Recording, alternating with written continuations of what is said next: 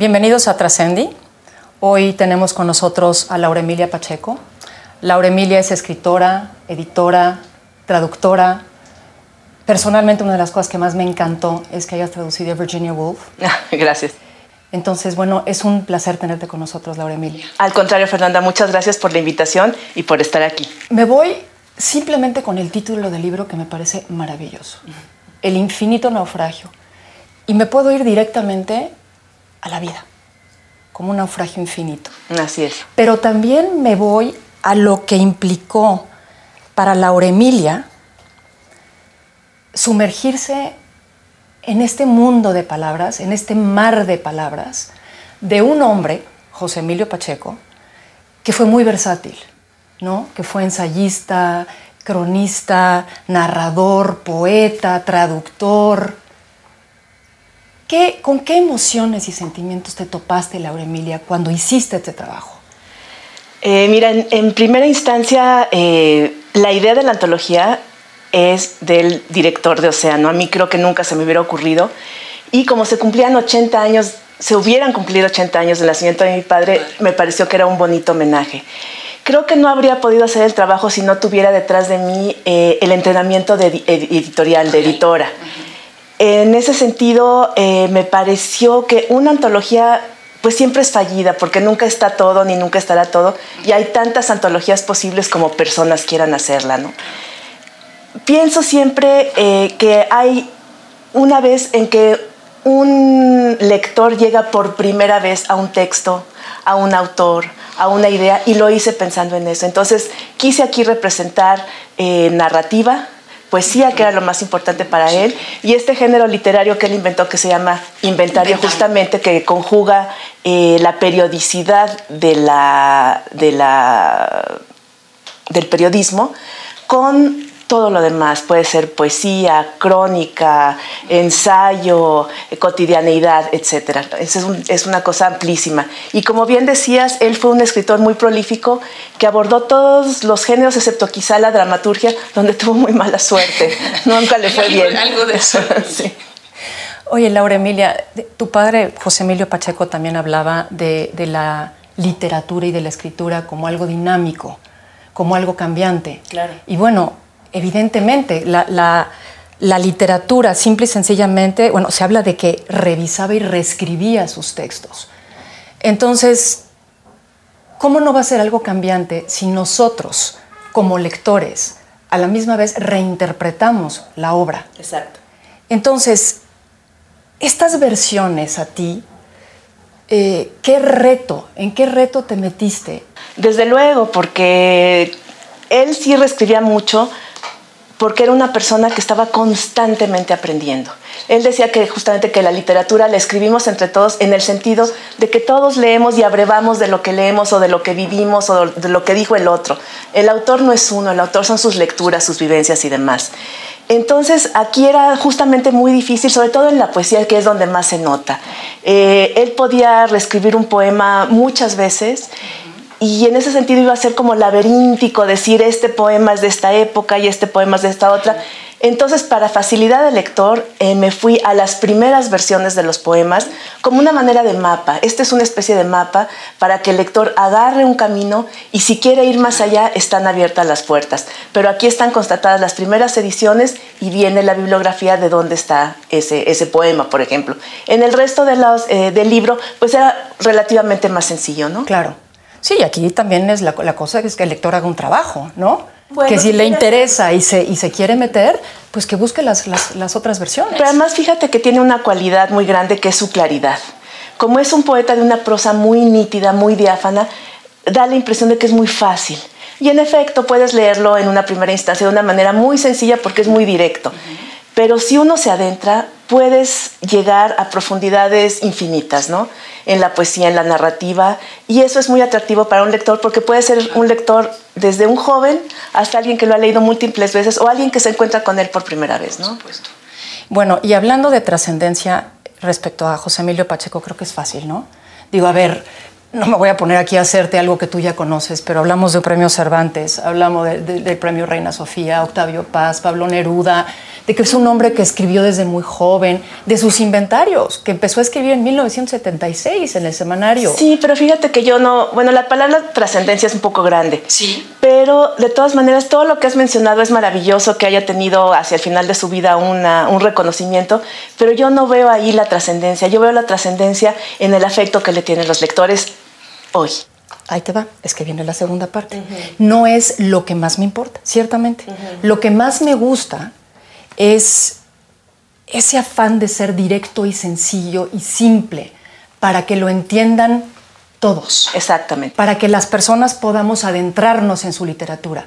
O sea, habló con un lenguaje claro y para la gente, no, no era rebuscado, ¿no? No había necesidad de ser rebuscado y además esa prosa es producto de una depuración brutal y de una serie de lecturas tremendas. Era un gran lector de los clásicos griegos, era un gran lector de los clásicos de la época de oro, en fin, era un lector, pero además era un lector ávido. No solamente leía a los grandes autores, leía todo lo que caía en sus manos, ya fuera un tratado de exploración submarina o un libro sobre dientes o lo que pasaba en la farándula o el periódico de hoy era un lector empedernido, entonces tenía mucho vocabulario por lo mismo y muchísimos intereses, lo cual tiene un, lado maravilloso y un lado muy, muy terrible, porque al tener tantos intereses, pues es muy difícil contener esta voracidad por saber.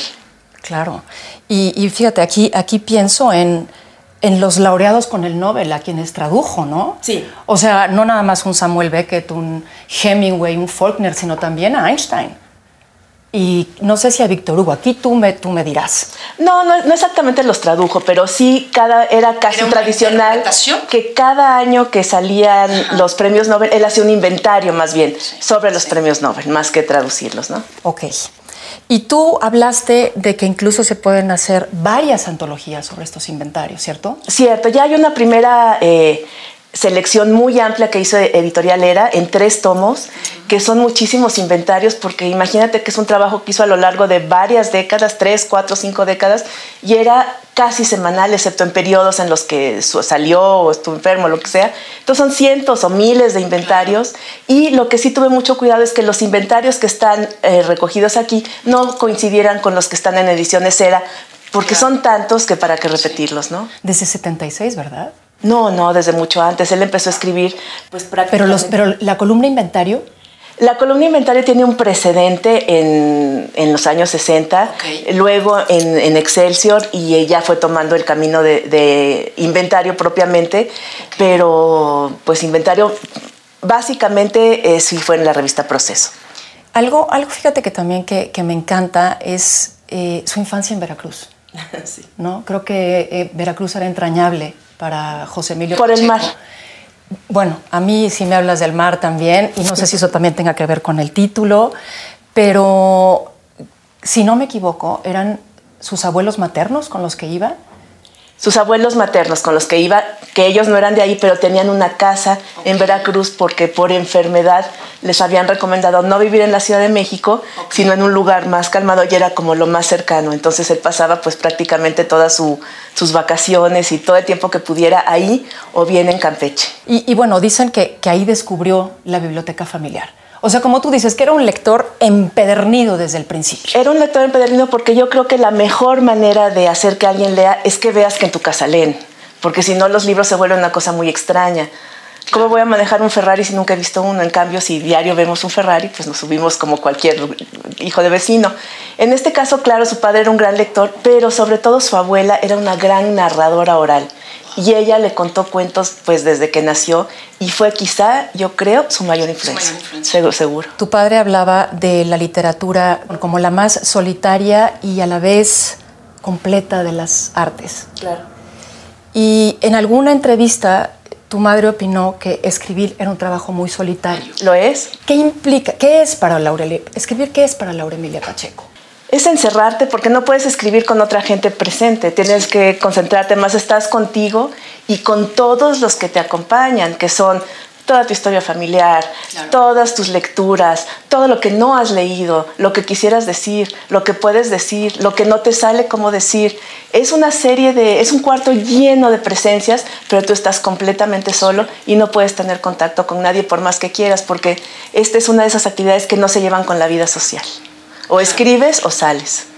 No se puede las dos. Dime algo, Laura Emilia. Viviste inmersa en libros, pero más que inmersa en los libros, viviste con dos personas amantes de lo que se puede hacer con la palabra.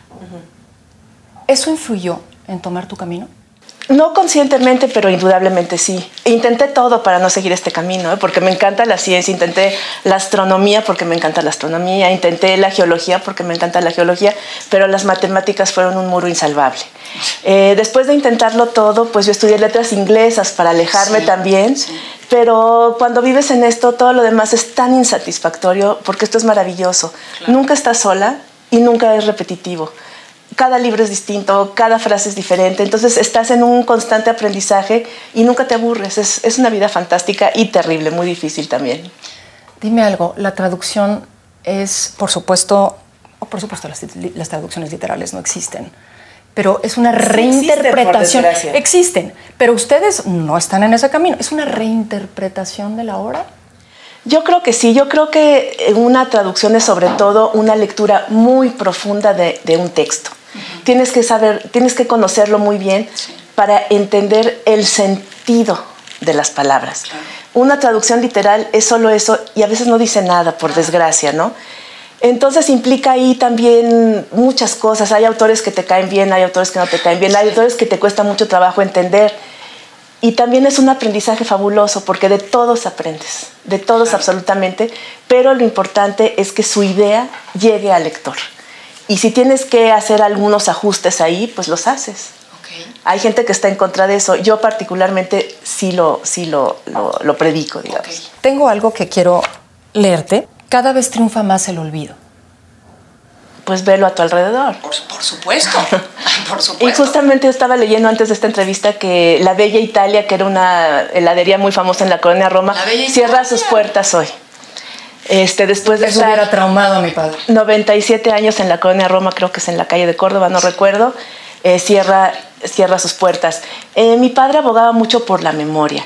Se piensa que obras como Las batallas en el desierto es una obra de eh, añoranza, de melancolía. No, no, no, es sobre la memoria. Si no tenemos memoria, ¿cómo nos vamos a entender? ¿Cómo vamos a entender qué somos, por qué estamos aquí? Yo veo que la desmemoria ahora es muy grande porque todo es muy rápido. Nadie puede ya concentrarse más de 30 segundos. Si algo no te gusta en 30 segundos, lo cambias, lo botas. Eh, todo es rapidísimo y eso yo creo que tiene un gran problema de nuestra propia identidad. ¿Sabes? Y, bueno, un poco me asusta. Tu frase es algo que acabas de decir eh, y es, sabemos mucho de todo y no profundizamos. Y creo que es el momento que estamos viviendo, ¿no? Absolutamente. El mundo de las pantallas, el mundo de la inmediatez.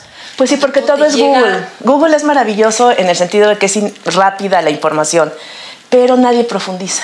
Entonces, regresando a El infinito naufragio, ya me dijiste que, que cómo hiciste la selección, pero quiero preguntarte precisamente que nos platiques sobre la portada. O sea, esta portada, ¿qué nos dice de un escritor que está considerado como uno de los grandes de las letras no solamente en México, sino universalmente del siglo XX. Bueno, yo no, yo no lo puedo ver así como tú lo dices porque si yo viera a mi papá, sí, jamás habría podido ser mi papá, ¿no? Sería un monumento y para mí es una persona cercana. Eh, primero la frase, el infinito naufragio viene de un verso de Leopardi que a él le gustaba mucho y que también muestra que cada día hay la posibilidad de que naufraguemos. Nos levantamos en la mañana y nunca sabemos qué va a pasar estamos al borde del naufragio, a veces lo salvamos y a veces no, a veces naufragamos y al día siguiente hay que volver a empezar, que yo creo que era mucha esta labor de mi papá. En cuanto a la portada, es una labor que hice con un despacho maravilloso de jóvenes y la trabajamos muchísimo, nos llevó varios meses hacerla y creo que hicieron un trabajo estupendo. Ahí está él eh, escribiendo, creando, pues creando un mundo realmente y con este barco que podría ser presente, podría ser futuro, podría ser pasado, porque así es esta literatura. Es por su misma profundidad y aparente sencillez o manera directa, tiene un aspecto atemporal. ¿Por qué? Porque abreva de, eh, de cómo somos los seres humanos y cómo hemos sido siempre y probablemente seguiremos, siendo iguales. Y esta frase, despójate del día de hoy para seguir ignorando y viviendo. Pues es que si no, imagínate la carga que llevas encima de cada minuto de cada día. Pero eso implica un conocimiento muy profundo de lo que es tener la experiencia, que es lo que estamos perdiendo. Las experiencias directas ya no existen, todo es a través de otras alternativas visuales, otras alternativas de tacto incluso, y eso me preocupa mucho. Y, y, bueno, y esta antología para celebrar los 80 años de tu padre. Ahora, entonces, ¿Qué implicó? ¿Es, y si tuviste que hacer un movimiento importante, emocional para hacerlo? Sí, es muy difícil eh, como hija hacer estos trabajos porque puede ser un poco chocante para las demás, ¿no? Hay, porque ella se siente con derecho o no derecho. Sin embargo, vuelvo otra vez, por fortuna trabajo desde los 14 años y tengo pues ya mucha experiencia editorial. Y él tenía mucha ilusión de cumplir 80 años, desgraciadamente no llegó a esa edad y pensé en primer lugar que tenía yo que enfrentarme a mis obligaciones, tenía yo que enfrentarme también a mis deseos y tenía que ser sincera conmigo misma. Y sí lo quería hacer. Entonces eh, lo hice con el mayor cuidado, pero desde, desde la silla de la editora, no de la hija. Laura Emilia, em, hablas de este encuentro íntimo con el poeta que implicó el infinito naufragio. A mí me gustaría saber sobre el encuentro o reencuentro con el Padre? Pues ese es, ese es cotidiano. Quizá más eh, cuando lo leo porque prácticamente lo estoy escuchando. Él es muy parecido a lo que escribe. No hay esta dicotomía entre el escritor y su obra. Aquí él es muy, muy su obra. Eh, eso fue muy difícil. Eso fue muy difícil porque es conmovedor, emocionante y también triste por su ausencia. Sin embargo, está presente en estos textos y es la manera en que yo lo, lo gozo pero su presencia me acompaña todo el tiempo. Sí, así lo siento, teníamos una muy buena relación y quizá por eso es así, ¿no? Laura Emilia, ¿por qué leer El infinito naufragio? Uno, por curiosidad, dos, para conocernos a nosotros mismos, pero quizá sobre todo para entender a los demás que quizá no sean como nosotros y no piensen como nosotros. Aquí hay poemas muy interesantes escritos sobre animales Dices, bueno, ¿por qué escribió sobre los animales? Porque tienen características humanas y se comportan de maneras en que nos comportamos los humanos, a veces horribles. No, no son poemas este, eh, muy afectuosos ni nada. Entonces creo que esta es una buena manera de adentrarnos en el mundo de lo humano, de quiénes somos, por qué hacemos lo que hacemos, que a veces hacemos cosas verdaderamente espantosas y a veces son sublimes, ¿no? Entonces esta es una especie de, como yo te decía, mapa no solo de la obra de él, sino también de nosotros mismos, de lo que tenemos adentro y que a veces no conocemos aunque nos pertenece. Ya me dijiste que lo amas, ya me dijiste que lo amas. Por ejemplo, simplemente vi una entrevista de tu madre con, con, Ezra Shabot. ¡Qué maravilla! ¡Qué maravilla de vida! ¡Qué maravilla de, de, lucha! De cómo salir adelante, de cómo... Mucha, la ciudad. Mucha lucha, ¿eh? Sí. Bueno, bueno. Se ve fantástico porque ya a estas alturas pues ya es un, no, pero no es fantástico. un autor reconocido y premiado, pero hay que tomar en cuenta que siempre eh, vivió de su escritura, nunca tuvo ningún otro trabajo, nunca fue diplomático, nunca fue nada, y que la vida de un escritor es sumamente difícil. El pago a los escritores es realmente raquítico. Entonces fueron años de mucho esfuerzo, de muchos sacrificios, porque para escribir una obra así tienes que olvidarte por completo de la vida social, que suena fácil, pero cuando tienes hijos o cuando uno es pequeño, a veces no es tan fácil. Y ahora que soy una persona ya muy grande, puedo entenderlo, puedo entenderlo bien, puedo entender bien cómo no tienes alternativa. O cedes todo o te defiendes a un precio, porque todo lo que hagamos, así sea ceder o sea defendernos, tiene un precio y la factura siempre llega. Pues Laura Emilia, yo te agradezco muchísimo. Al contrario, ha sido un placer con nosotros. Muchas gracias. Y, bueno, que hayas trabajado en este, en el infinito naufragio. Muchísimas gracias. Gracias a ti. Gracias y muchos saludos a todos. Muchas gracias. Esto fue Trascendi.